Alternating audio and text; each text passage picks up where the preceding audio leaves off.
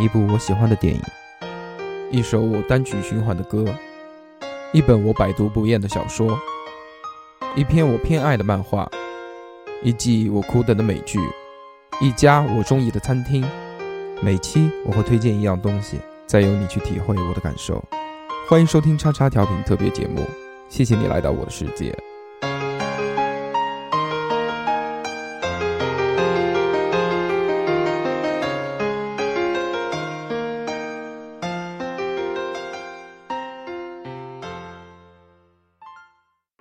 收听节目，请在荔枝 FM 或苹果 Podcast 搜索“叉叉调频”，点击订阅。我们会持续更新。想要关注我们或参与话题讨论，在新浪微博搜索“叉叉调频 FM” 或者搜索微信号小写英文字母 x x t i a o p i n f m，等你哟。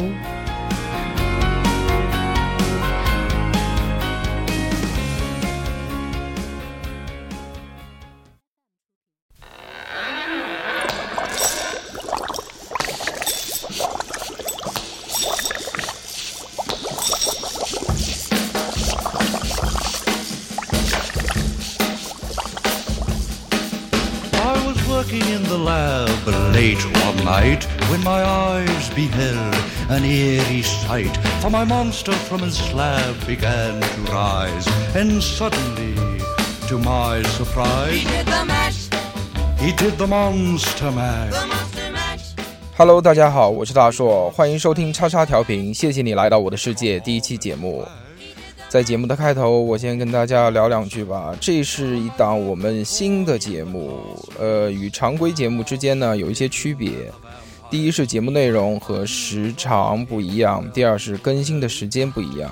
常规节目我们是每期一个话题，这个一周更新一次，有几位主播围绕着这个话题展开讨论、聊天，忆当年。每期节目时长呢在一个小时到一个半小时之间。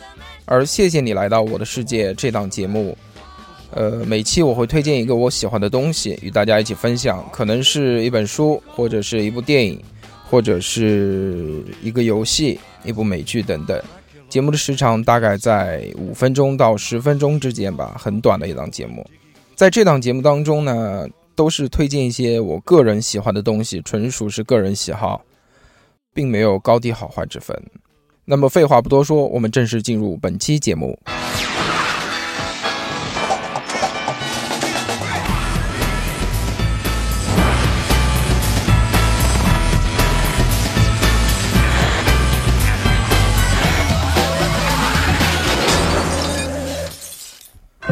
这一期我要推荐的是一部美国成人向的动画片，叫做《飞出个未来》。刚刚大家在前面听到的那段音乐，就是这一部动画片的片头曲。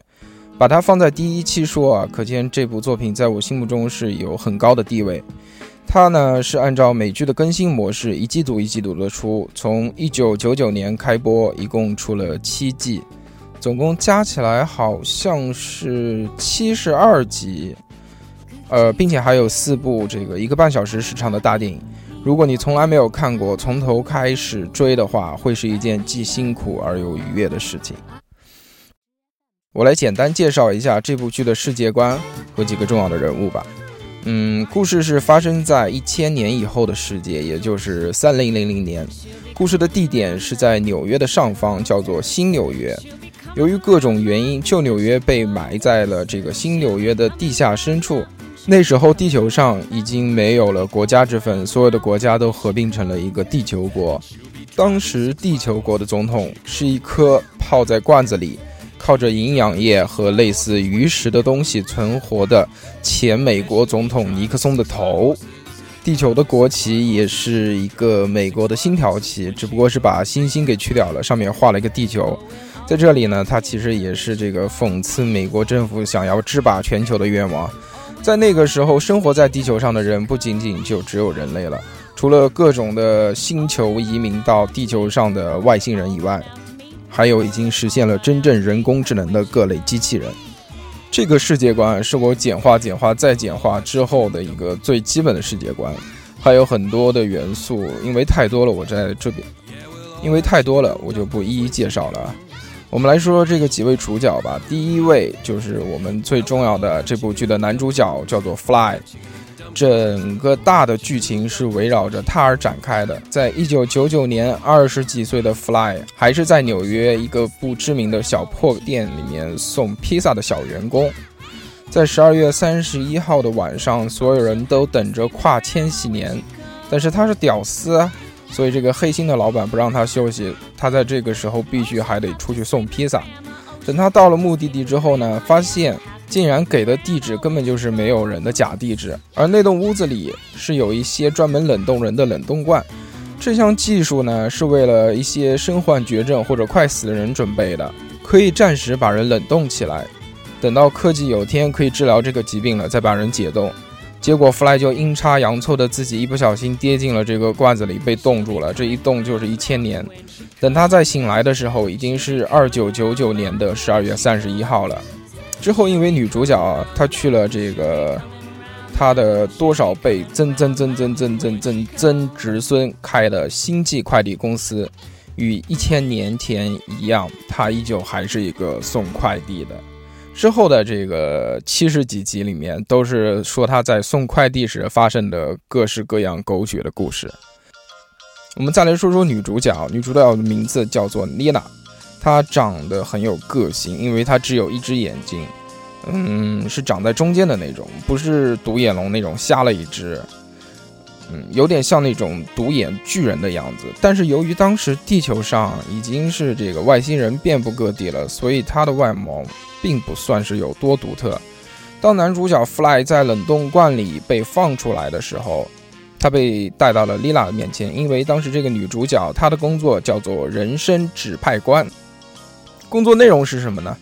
就是用一个小机器扎你一下，测一下你的 DNA 信息，分析出你适合干什么工作，就给你分配个什么工作，有点像公务员的性质。Fly 因为这个。不满自己被判定只能做这样的这个速递员而逃走，后来女主角抓住了他，在抓他的过程当中呢，又与这个男主角就是 Fly 产生了这个交流和沟通，他发现自己也不喜欢现在的工作，所以果断就辞了职，和 Fly 一起去找他的这个远房侄孙，最后在星际航空公司做这个运输飞艇的船长，两人之间的感情戏也是这部剧很重要的一个点。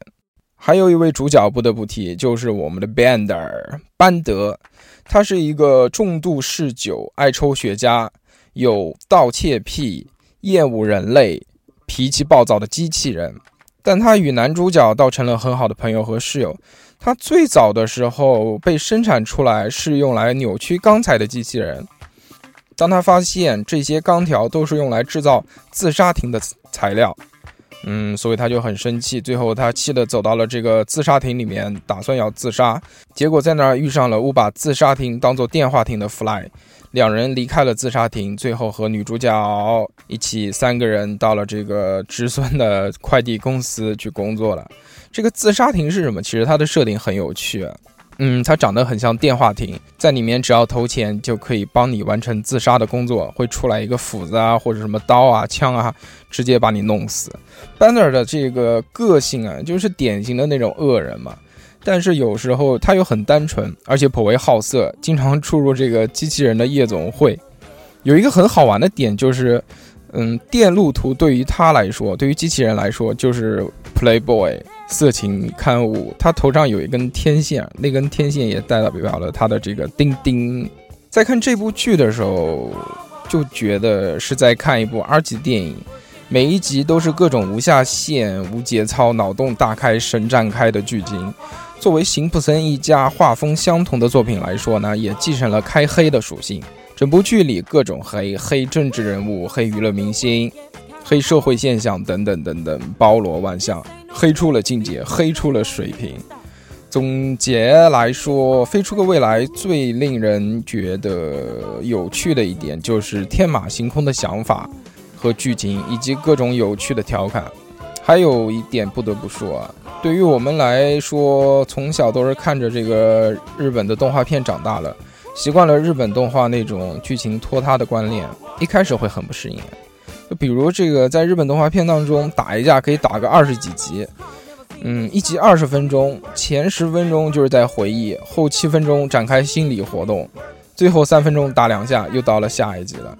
这两者的区别呢，其实有点像像吃的，嗯，一个是日本料理，一个是美式快餐。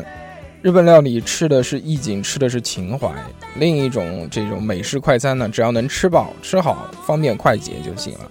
所以飞出个未来的剧情节奏是非常快的，集与集之间几乎没有什么联系，每一集都是一个独立的故事。一分钟的剧情大概会有五到六个信息点和三四个梗，所以在这种生活节奏越来越快的今天，再回头看这部剧，有一种畅快淋漓的感觉。